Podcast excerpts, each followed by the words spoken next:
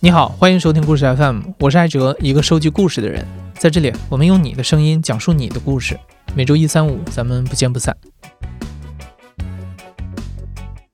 这个月我们发出了一个关于全职妈妈的征集。出乎意料的是，我们收到了好多的投稿，发现全职妈妈的数量远比我们想象的多。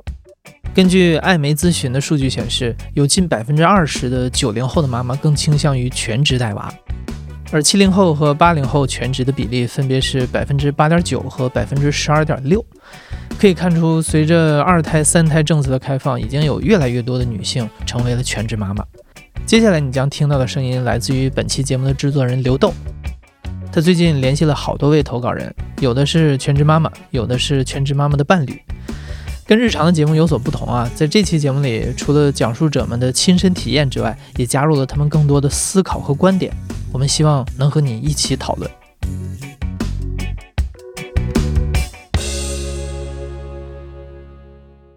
你好，我是刘豆。你可能已经有小半年没有听过我制作的节目了，因为前段时间呢，我生了一个小孩儿，一直在歇产假。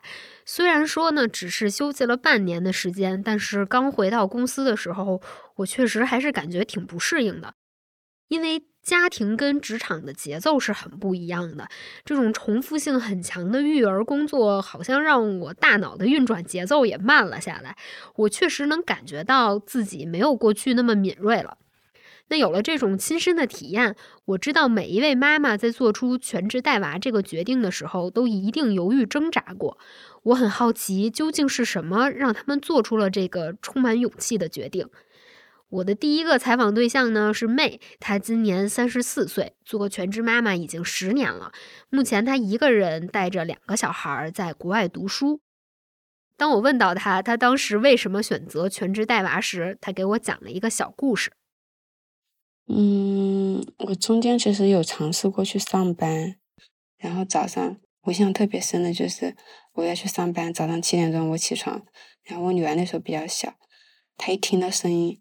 他就立马爬起来，然后我在洗手间里面就是洗漱的时候，他就躺在门口的垫子上睡觉，他就等我出来，因为他怕我走了。然后有一天半夜，大家谁也没有，就是没有任何动静。其实我没有起来，可能我女儿迷迷糊糊听到声音，她第一反应也是爬起来，然后睡在垫子上面，去厕所的门口垫子上睡觉。早上我们起来就发现她睡在垫子上面。我想象了一下那个画面啊，一个胖乎乎的小孩躺在卫生间门口的垫子上，笨拙而努力的企图阻止妈妈离开自己。嗯，我仅仅是想象了一下呢，就完全理解了妹的决定。那如果她和丈夫都去上班，她只能把女儿交给在老家的奶奶。她也不是没有尝试过，可是仅仅分别了二十天，她就受不了了。那时候她她才四个多月，然后中间我们只差了二十天没见面。但我特别想他，那是我第一次跟孩子分别。我真的在那之前，我没有发现我对他的感情这么深。就是那一次二十天的分别，让我觉得，哇，其实我非常需要这个小这 小东西。然后回去我看到他，他本来要睡了，他奶奶抱着他，他看到我特别特别开心。才四个多月，我就想想四个月的孩子多小呀。但是他心他是他他是有记忆的，他会想着，哎，这个人终于回来了。这听起来似乎是一个温馨的故事。妹呢，最终选择在家里陪伴孩子的成长。可是现在十年过去了，在给我们发来的投稿中，妹写道：“最委屈的是，另一半从来没有认可我的价值，因为总是伸手拿钱，缺乏自信，也有对未来的焦虑。等孩子长大，我再回到社会，我能做什么呢？我不后悔早早的毕业、结婚、生子。但是如果再来一次。”我不会这么选择了。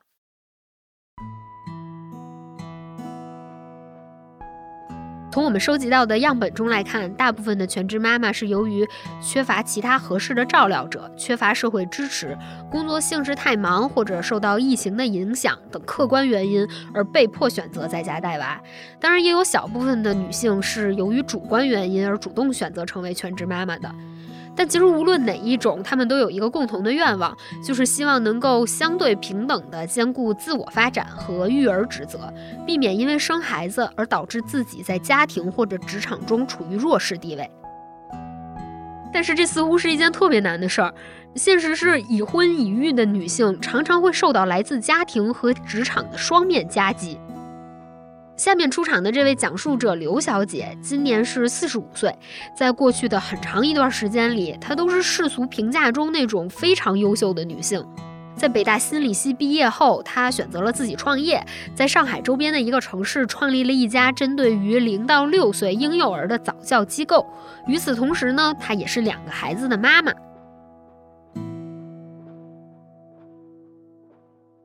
我是七七年出生的，所以今年是四十五岁，现在生活在上海。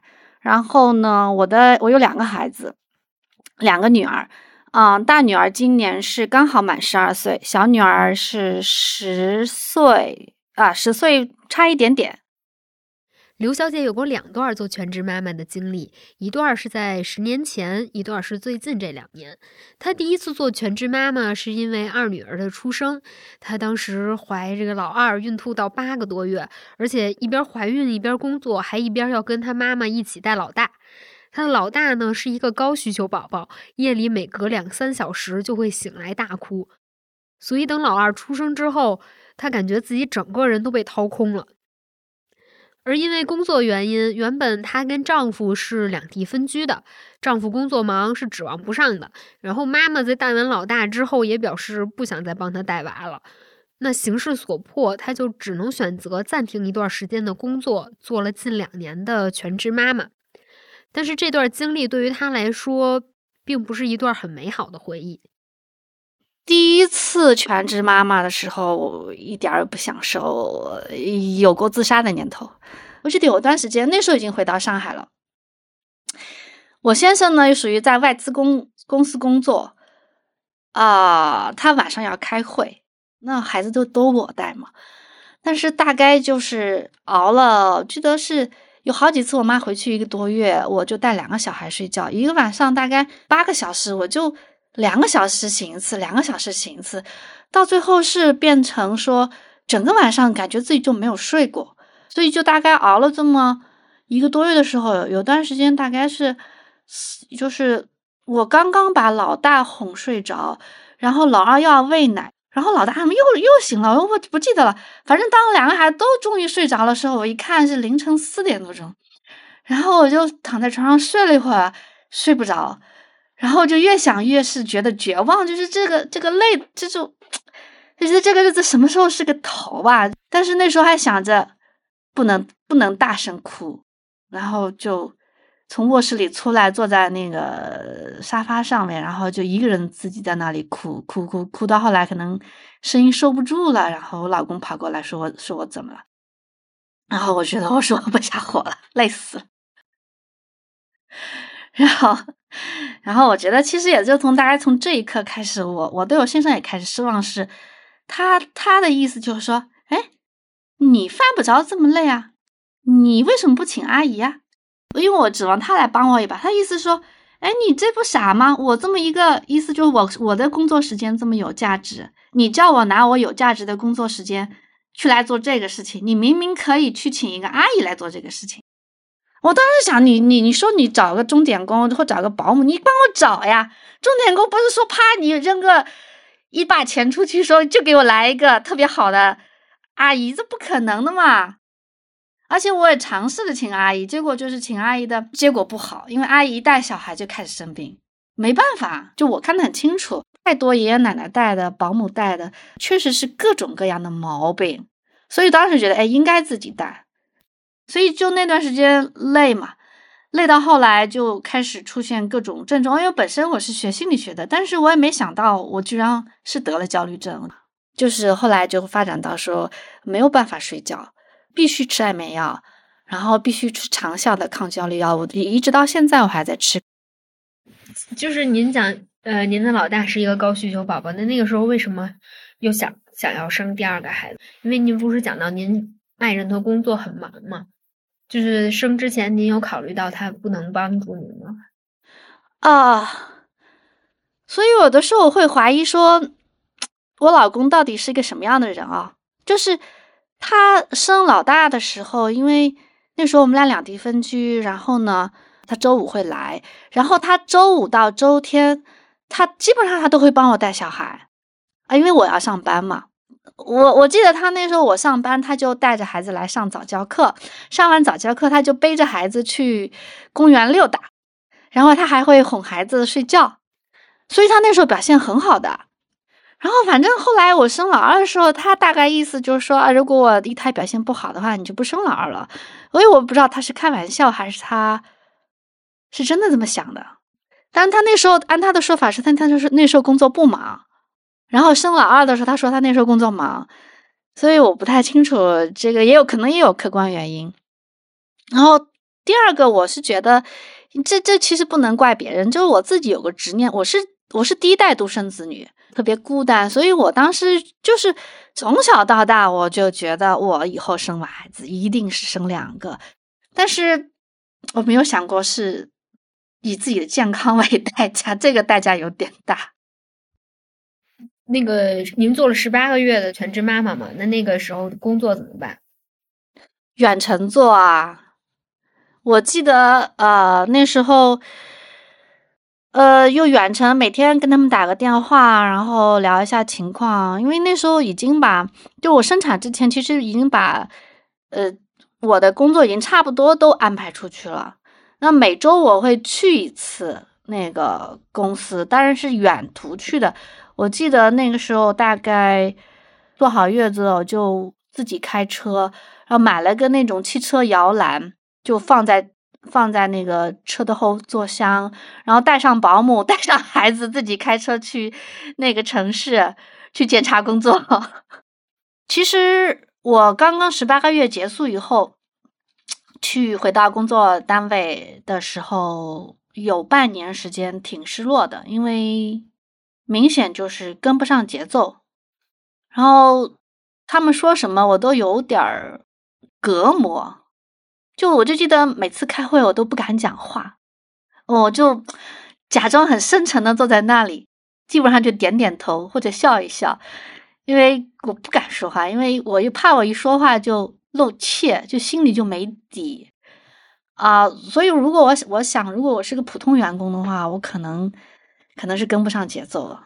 但是因为做老板可以装嘛，可以装深沉嘛，就大概过了呃半年以后。就就就跟上节奏了，但是做妈妈，我是觉得放弃掉了很多机会。有冲突的时候，那肯定就是我必须牺牲我的时间。比如说，同时我在工作和他在工作，他就可以完全不受打扰。必须是我放下我的工作去搞孩子，而不是他放下他的工作去搞孩子。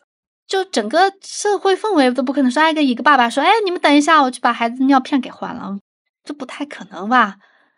就我们七零后吧，就是就还受了很多老观念的影响，就是就是他就习惯的觉得，呃，这事儿是爸爸帮不了忙的啊，就或者这事儿就是就应该就应该你去处理的，就是有的时候也会想说，哎，如果晚上他帮我带小孩，他白天还要上班，那确实也蛮受不了的。但是我后来想。我不是也是这种状态吗？为什么我就能必须受着，他就不能了？但是当时没有扭过来这个弯子。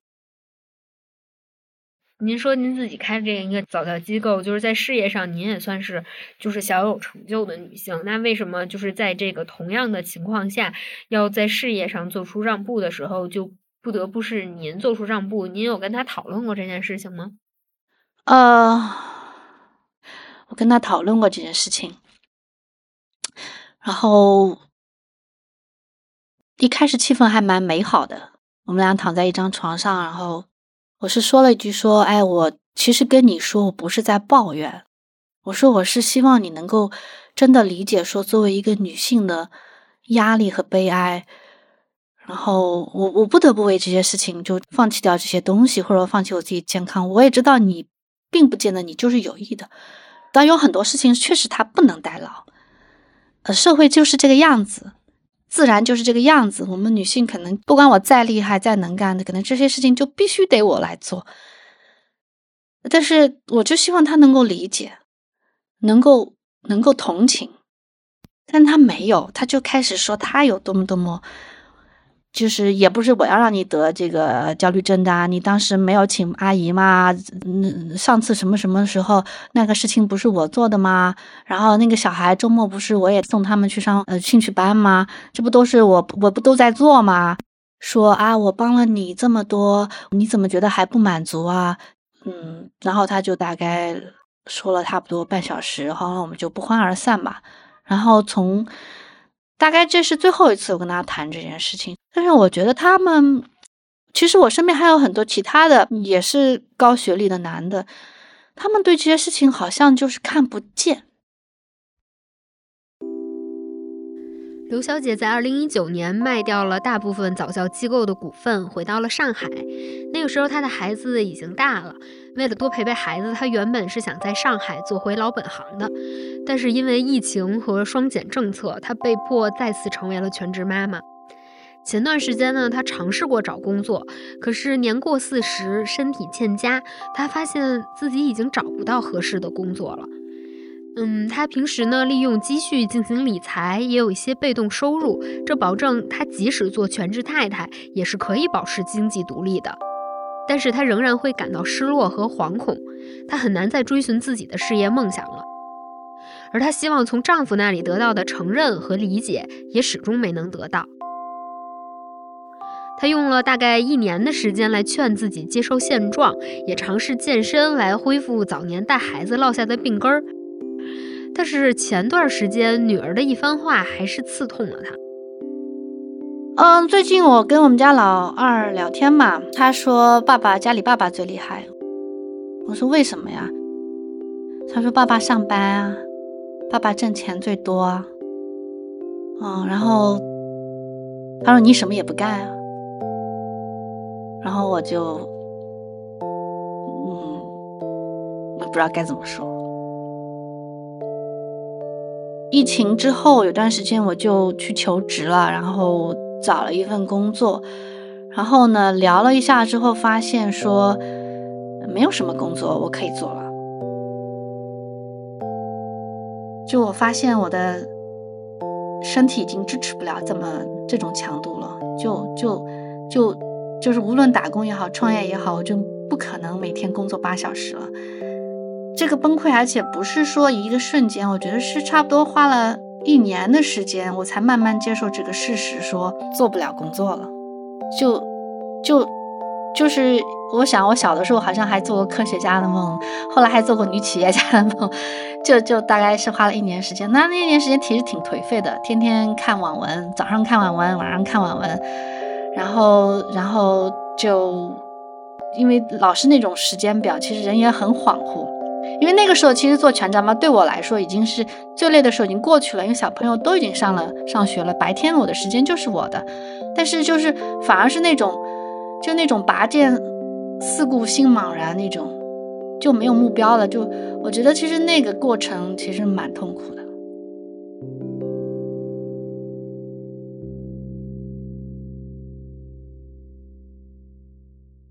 在凯特琳·柯林斯所著的《职场妈妈生存报告》一书中有这样一句话：简单来说，妈妈并不需要平衡，她们需要的是公平。同样是名校毕业，同样有一份不错的事业，可是当面临谁来照顾孩子的问题时，刘小姐的丈夫会理所应当的认为这是妻子的事儿，这种牺牲被合理化，甚至被视而不见。我曾经呢看过一个纪录片，叫《宝宝的第一年》，里面讲到，当一个小 baby 出生之后，激增的催产素会激活我们大脑中一个很原始的结构，也就是杏仁核，它会让我们时刻担心宝宝的安危，让我们成为更警惕、更合格的养育者。一开始呢，这些研究者认为这项机制只作用于母亲，但是当他们进一步研究了几对领养了婴儿的男性时，发现他们的杏仁核也被激活了。最终得出的结论是，这项生理机制其实是作用于婴儿的主要照顾者，无论是男性还是女性。那看完这部纪录片呢，我就开始怀疑“母性”这个词儿的合理性。为什么女性总是被定义为更合适的养育者？除了生产和喂奶，哪项育儿工作是爸爸不能做的？为什么爸爸带孩子是帮忙，而妈妈带孩子就是分内之事？为什么这个社会的氛围总是告诉妈妈们？工作和家庭的冲突是他们理应承担的，是他们需要自己去解决的。那如果解决不了，他们很可能就要放弃工作，成为全职妈妈。那么男性是如何看待这个问题的呢？他们对于做全职妈妈的妻子有什么想法？在众多女性投稿中，我们发现了一位男性，他在给我们发来的投稿中说，他对夫人全职在家带娃这件事儿感到绝望，因为现在呢，俩人是每天都在吵架，一周吵两次，一次吵三天。那你可以想象，这日子是没法过了。另外一点很凑巧的是，令这位丈夫感觉特别恼怒的一件事是。他的妻子也像刘小姐一样沉迷于看网文，我就马上联系了他，希望听他聊一聊。也许通过他的讲述，我们能够了解另一种视角。那天的下班时间呢，我们进行了远程视频采访。视频接通之后，我发现他坐在车里，他说回家讲话不太方便，所以就把车停到了地下车库来跟我聊两句。为了保护他的隐私，我们为他进行了变声处理。不好意思啊，首先，因为这个点儿估计是大家都是下班的，然后这个点儿你来工作，我来倾诉，给我是一种解压，但是对你来说是工作，而且这个东西不一定有用，可能会耽误你的时间。这个大哥讲话挺客气的，很和蔼。他先跟我介绍了一下他的基本情况，他的昵称叫咸兴酸腐鱼，今年快三十五岁了，他的太太比他大一岁，他们的孩子今年五岁，是一个小男孩。用他的话来说呢，他的老婆成为家庭主妇是属于意外情况。两个人结婚之后，酸腐鱼去了德国读博，在他读博的第一年，妻子怀孕了。出于经济上的考量，刚刚博士毕业的妻子就留在了国内，一边工作一边跟婆婆一起带孩子。就这么过了三四年，孙辅瑜终于博士毕业，他想要把妻子接到德国去。那为了一家人能够团聚，妻子就辞掉了某科技方面的国企工作。等我博士毕业，差不多做博后的时候，我想把他接到德国去。他那个时候已经工作三三年、四年了嘛，然后他就辞职了。结果就是在一九年左右，我们开始准备去德国的手续。赶上疫情，然后去德国就去不了了。呃，我就考虑就不去了，因为那个时候我博后结束以后，我看了看找工作也不太好找，我就说是我回国。然后这段时间，他就是属于一个全职的家庭主妇的状态，我就是正常上班。我们之前其实吵架也也挺多的，这么算起来，因为他那脾气不太好，我的脾气也不太好。但是自从他做了。这个他不上班以后，感觉他的精力很多时候就是人无聊了，总得有一个情绪的发泄口。因为你的精力在外面释放不出来，或者你没有地方释放的时候，你总得有一个宣泄口，所以就感觉整天在家胡折腾，全是无关紧要的事儿。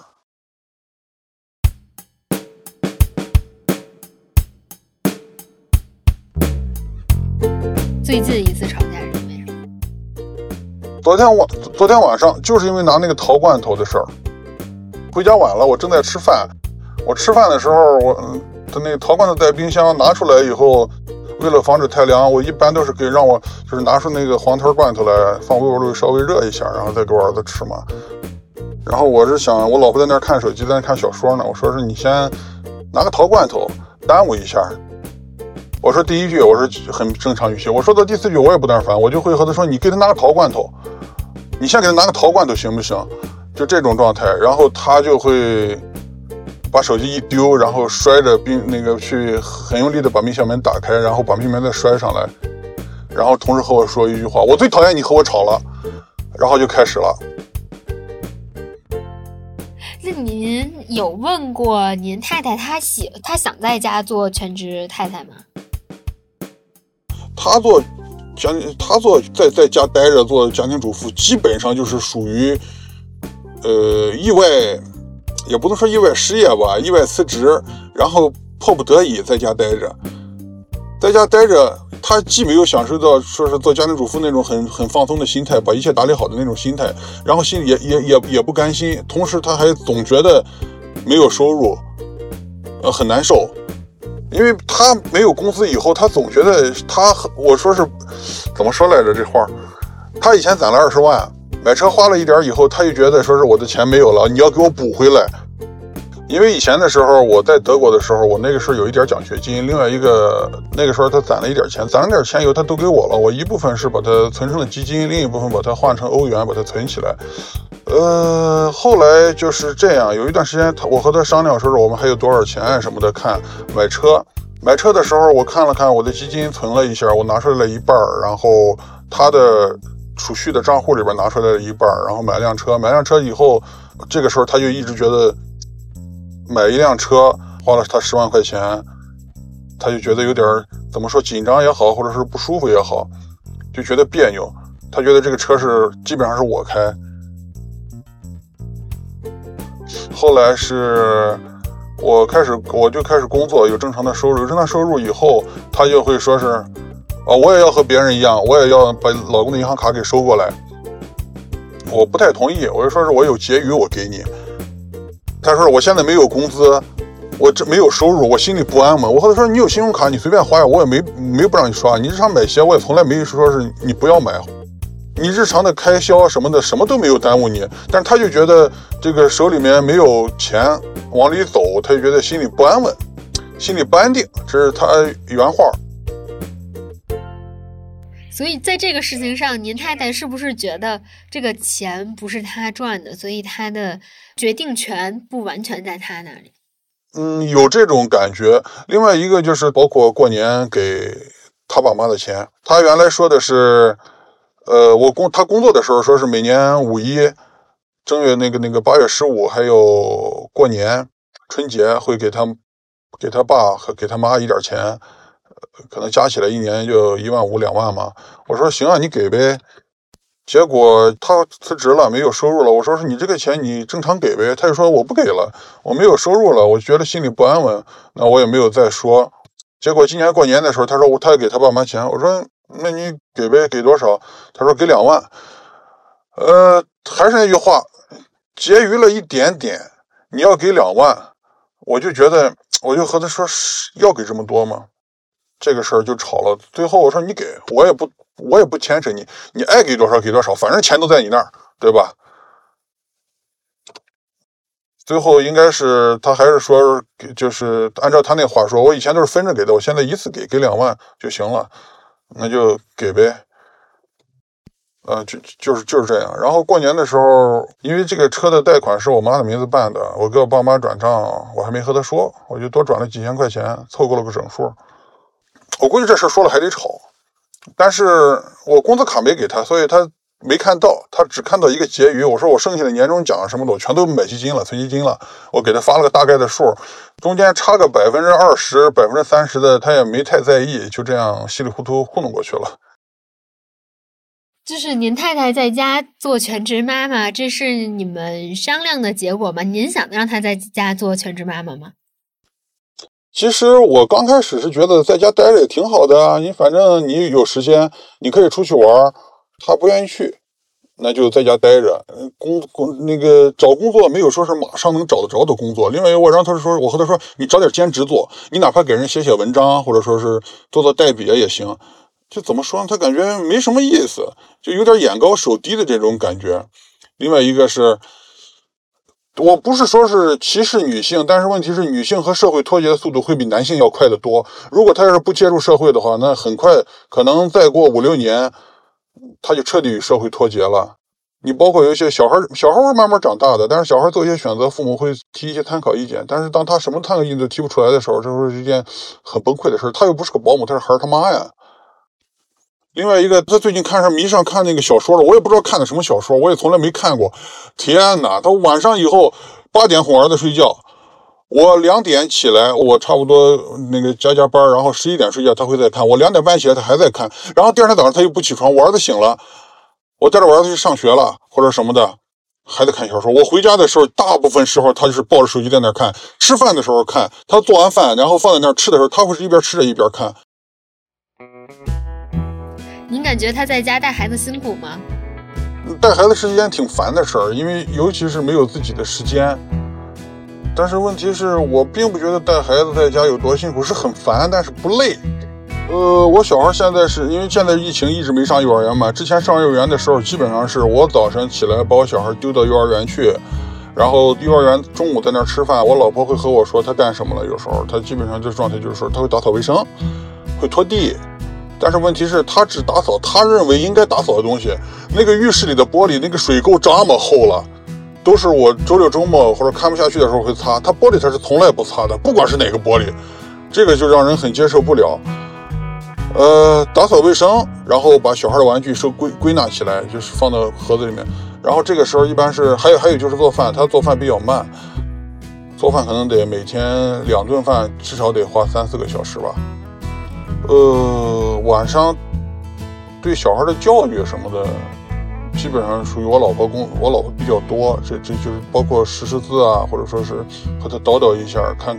科普一下，给讲看看那个绘本什么，基本上我老婆做这个事儿，我不做。我一般陪我儿子就是各种撒欢儿。那在那在这个就是育儿的工作，大概您会承担多少？您工作忙吗？我现在工作不是很忙，我育儿的工作说实话承担很少。以前的时候我们两地分居嘛，小孩差不多是三岁之前都在两地分居的过程，我带着我儿子。或者我我回家了，或者是什么的，基本上我会和我老婆一半一半的这么一个比例吧。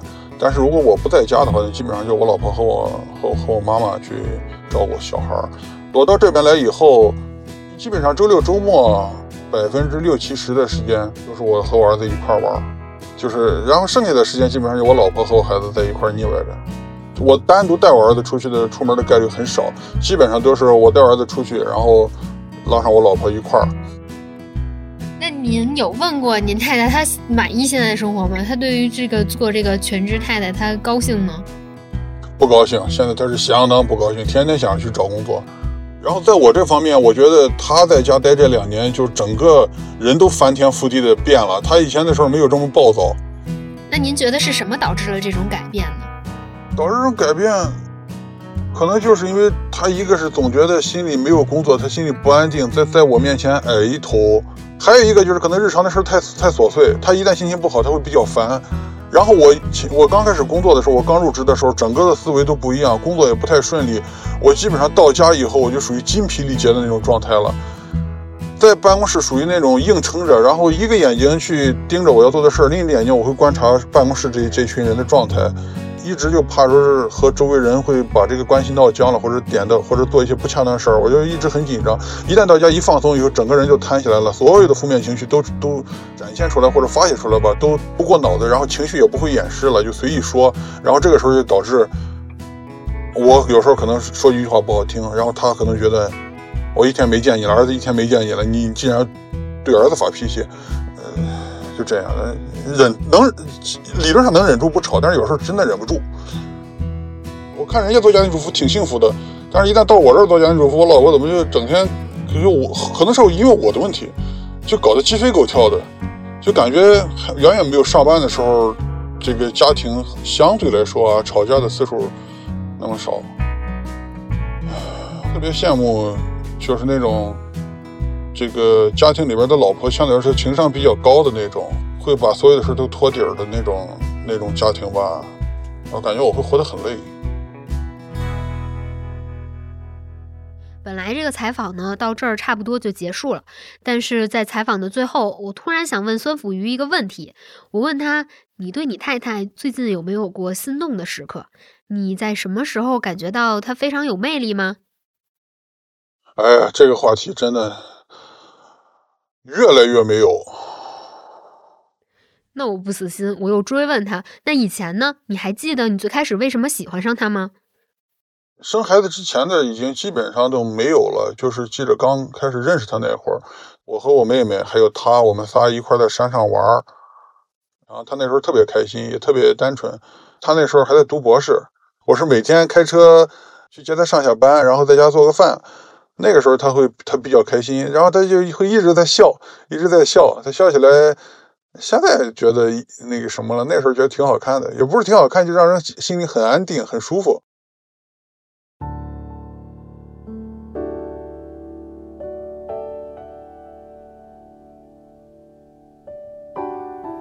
如果你未婚未育或者即将成为全职妈妈，听了这期节目，你也不要害怕，因为在这次投稿中，我也发现了一两位幸运儿。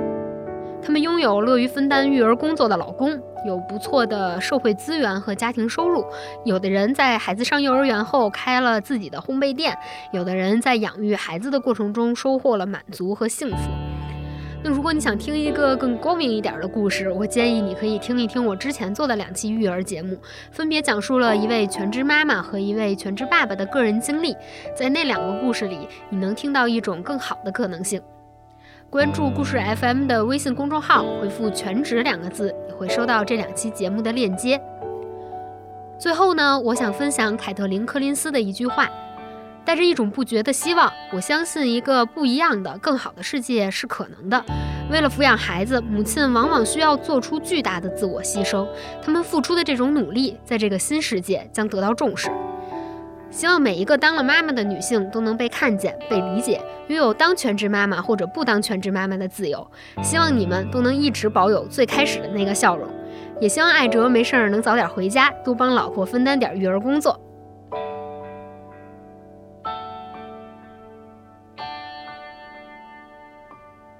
你现在正在收听的是亲历者自述的声音节目《故事 FM》，我是制作人刘豆。本期节目由我制作，声音设计桑泉。感谢你的收听，我们下期再见。